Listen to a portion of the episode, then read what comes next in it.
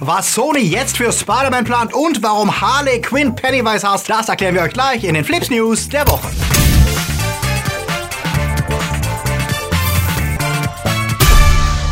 Themen der Woche. Hauptdarsteller für Herr der Ringe. Neues von Bogenbernd. Böse Jungs ohne ihren Papa. Was taugt es? Kapitel 2. Tarantino als Netflix-Serie und was kommt Neues von Nintendo? Flips wird im September unterstützt von unseren Flips Guardians. Anja Scholz, Akoya, Daniel Schuh, Der Twaslöper, JFK Faker, Sepp Kerschbaumer, T-Unit CB, Silko Pillasch, Dark System, Sterntor 1, Alter I und Wir, Tony Barth, Derby, Luca Kamens, Marc-André Schreiber und Nanoska. Ein großer Dank geht auch an unsere Flips Junior Guardians. Vielen Dank für euren Support. Wenn dir unsere News gefallen, drück auf den Abo-Knopf. Und für News unter der Woche folg uns auf Twitter, Facebook oder Instagram. 1995 gingen Will Smith und Martin Lawrence das erste Mal als Bad Boys in den Dienst und ermittelten als Arschlochcops mit rabiaten Mitteln. 2003 folgte die Fortsetzung wieder unter der Regie von Michael Bay und danach gab es Dürre für alle Fans, was auch an den unterirdischen Kritiken für Teil 2 gelegen haben könnte, die den Film als zwei Stunden Explosion und witzloses Gelaber zusammenfassten. Doch da heute ja jeder alte Franchise wiederbelebt werden muss, war es nur eine Frage der Zeit, bis auch die Bad Boys zurückkommen. Und diese Woche droppte der Trailer zu Bad Boys 4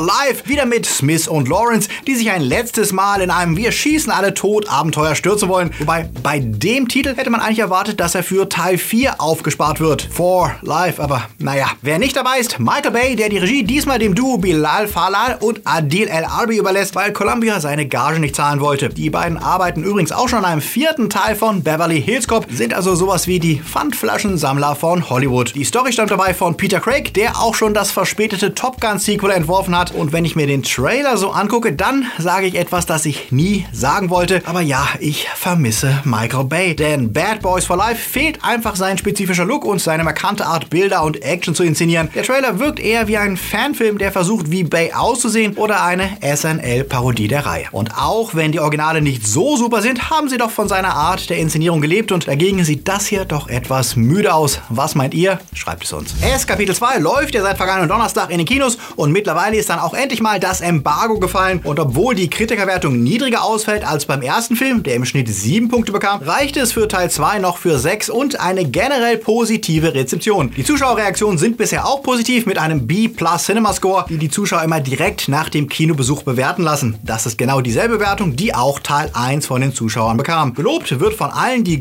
großartige Besetzung der erwachsenen Loser Gang, die glaubhaft die älter gewordenen Figuren aus Teil 1 verkörpern, mit besonderem Lob an Bill Hader, dessen Darstellung von Richie als die Performance des gesamten Films gewertet wird. Kritisiert wird immer mal wieder die Länge und das nicht zu Unrecht, denn gerade im Showdown merkt man dem Film seine 169 Minuten durchaus an. Insgesamt war ich aber positiv überrascht als jemand, der Teil 1 überraschenderweise nicht so besonders mochte, weil dort die Charaktere zu oft auf der Strecke blieben und der Horror aus simplen Jump Scares bestand, die alle nach dem Schema F aufgebaut waren. Erst Kapitel 2 wirkt an vielen Stellen, als wenn sich der Regisseur Andreas Muschetti die Kritiken zu Teil 1 sehr genau durchgelesen hätte, denn die Fortsetzung ist teilweise fast ein Redcon, um Fehler des ersten Teils auszubügeln. Es liegt mehr Fokus auf den Charakteren und ihrem Verhältnis zueinander. Die Schrecken von Pennywise wirken weniger random und haben mehr Bezug zu den persönlichen Ängsten der Kids und auch das surreale Element der Vorlage kann sich hier besser entfalten. Durch das Rekalibrieren der Story entstehen aber auch einige neue Probleme und Teil 2 kann nicht alle Fehler des Originals ausbügeln, aber er ist auf jeden Fall ein gelungener Versuch, der Vorlage gerechter zu werden. Und er bestätigt eine Fantheorie, die in Teil 1 noch vehement geleugnet wurde. Von mir bekommt er 7 von 10 Punkten und ich bin gespannt,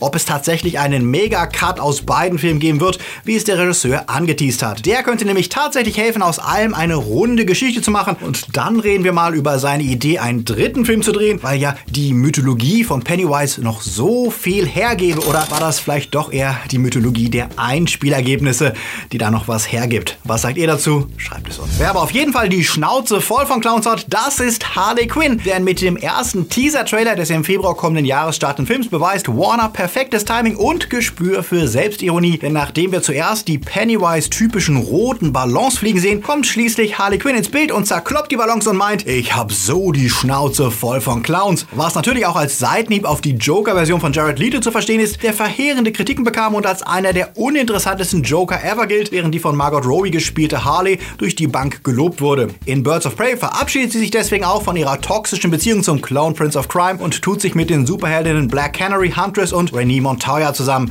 Und jetzt dürft ihr gerne gespannt sein auf den ersten richtigen Trailer und raten, wann der kommt. Spider-Man, ja genau, das ist diese Reality Soap, die uns jede Woche neue Folgen bringt über die erbitterte Rivalität zwischen Sony und Disney und ihren Kampf um den knuffigen Netzschwinger. Denn auch Wochen nach der Schockmeldung, dass Sony und Disney ihre Zusammenarbeit nicht fortsetzen werden und Spidey kein Teil des MCU mehr ist, hoffen Fans weiterhin auf eine Einigung und selbst Regisseur und Happy Hogan Darsteller John Favreau schürte Spekulation, dass doch noch nichts final sei. Gegenüber Variety meinte er jüngst, eine Einigung sei noch in weiter Ferne, aber er sagte, ich bin vorsichtig optimistisch und hoffe, dass es zukünftig wieder die Option einer Zusammenarbeit gibt. Der Sony-CEO Tony Vinciquerra, der ebenfalls mit Variety sprach, dämpft solchen Optimismus aber deutlich. Er sagt klar, momentan ist die Tür zu. Wir hatten einen guten Lauf mit Kevin Feige und den Spider-Man-Film. Wir haben versucht, eine weitere Zusammenarbeit hinzubekommen und die Marvel-Leute sind fantastisch und wir haben großen Respekt für sie. Aber auf der anderen Seite, wir haben auch fantastische Leute bei uns und Kevin hat die Spider-Man-Filme nicht alleine gemacht. Spider-Man war cool, ehe er ins MCU kam und danach wurde er sogar noch cooler und hat jetzt die Chance, mit unseren Figuren zusammenzuspielen. Ich denke, wir kriegen das auch gut alleine hin.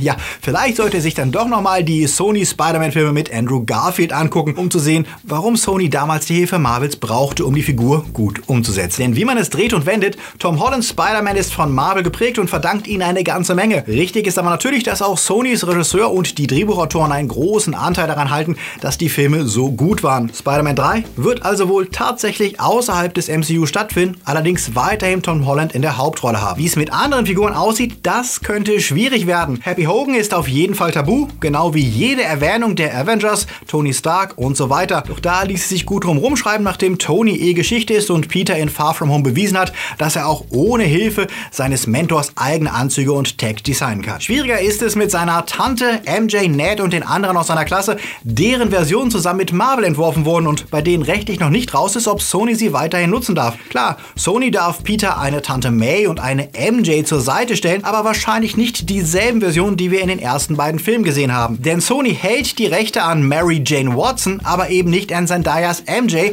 deren Name Michelle ist. Und Ned Leeds ist in der MCU-Version eine Mischung aus seinem Comic-Vorbild und Miles Morales Kumpel Genki Lee. Vielleicht muss Peter Parker sich nach dem Schockende von Far From Home also nicht nur von seiner Privatsphäre, sondern auch von allen, die er kennt, verabschieden. Und das wäre die wohl größte Herausforderung für die Drehbuchautoren. Sony ist allerdings guter Dinge und macht derzeit da weiter, wo sie vor dem Marvel-Deal aufgehört haben. Sie planen ihr eigenes Cinematic Universe, das sie mit Venom gestartet haben und zu dem jetzt auch Spidey gehört. Und wenn sie eines von Marvel gelernt haben, dann, dass man populäre Franchises befeuern muss. Im selben Interview, in dem der Sony-CEO den Split von Marvel bekräftigte, erzählte er auch von fünf bis sechs Fernsehserien im Spider-Man-Universum, die derzeit geplant würden. Details sind nicht bestätigt, vermutet werden aber unter anderem Shows über die Figuren Nightwatch und Jackpot und Silk. Na, da sind wir mal gespannt, wann Sony auch seinen eigenen Streamingdienst startet. Ach nee, den hatten sie ja schon mal, den, den einfach niemand benutzt hat.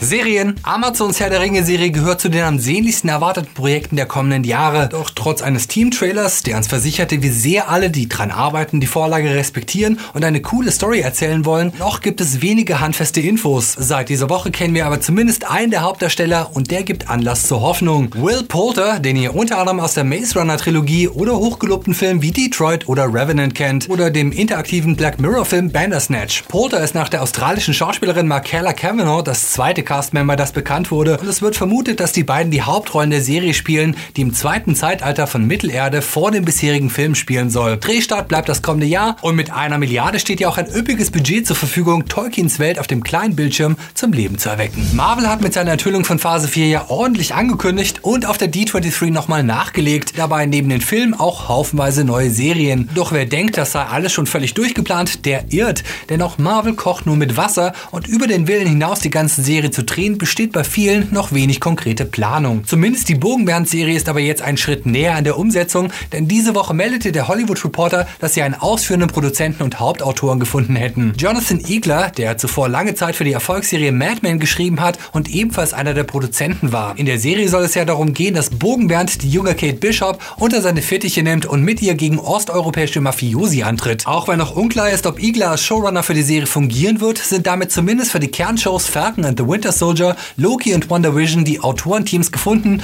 und einem Start im Herbst 2021 steht damit nichts mehr im Wege. Noch läuft Quentin Tarantinos neunter und vorletzter Film Once Upon a Time in Hollywood in den Kinos, doch schon bald könnte es ein Wiedersehen mit ihm in Serienform geben, denn schon The Hateful Eight erschien ja als längerer vierteiliger Seriencut auf Netflix, wenn auch nur auf Netflix USA. Wie ein Interview mit Brad Pitt in der New York Times verriet, spielt Tarantino wohl auch mit dem Gedanken, auch seinen neuesten Film als Serie neu zu schneiden. Und gerade bei einem Film wie Once Upon a Time in Hollywood, der mehr über die Charaktere als die tatsächliche Handlung funktioniert, könnte das eine gute Idee sein. Noch ist nichts fix und es gibt keine offiziellen Ankündigungen, aber nach Hateful Eights Serie erscheint das durchaus wahrscheinlich und wir hoffen, dass eine Serienfassung des Films dieses Mal auch in Deutschland zu sehen ist. Letzte Woche gestartet ist Carnival Row auf Amazon Prime. Dort wird im viktorianischen London eine Alternate Reality Story erzählt aus einer Welt, in der Fabelwesen und Menschen zusammenleben. Ich habe mal reingeschaut, aber spontan konnte mich die Show trotz guter Besetzung nicht so richtig reinziehen. Die Krimi-Story mit Elfenbeilage bietet zwar viele Exposition-Dumps und Sexszenen, aber wenig Tempo und Witz und wirkt wie eine Mischung aus Game of Thrones und The Alienist auf Valium. Ich werde trotzdem noch etwas weiterschauen, empfehle euch aber Geduld mitzubringen bei Carnival Row. Und noch ein Serienteaser kam raus. Die zweite Runde von Disenchantment kommt im September auf Netflix. Matt Groenings Fantasy-Satire war nach einem etwas lahmen Start ja deutlich besser geworden und hatte auf einem Cliffhanger geendet. Schon bald wissen wir also, wie es weitergeht und ich für meinen Teil freue mich auf Disenchantment und ein Wiedersehen mit Prinzessin Bean, Lucy, Elfo und Co.